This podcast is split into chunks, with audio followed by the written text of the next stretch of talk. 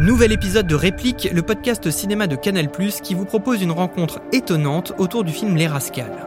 D'un côté, le comédien Victor Metelet qui joue Adam, un leader skin sans foi ni loi, et de l'autre, William Deligny, skinhead repenti, devenu moine. On ne naît pas avec la haine et la violence. On la cultive, on peut cultiver l'amour. Aujourd'hui, je cultive l'amour. Et à un moment, j'ai cultivé la haine. Et donc, euh, à force, tu crées un personnage. C'est pour ça que je me retrouve en toi aussi, parce que tu as joué un rôle et moi, j'en ai joué un.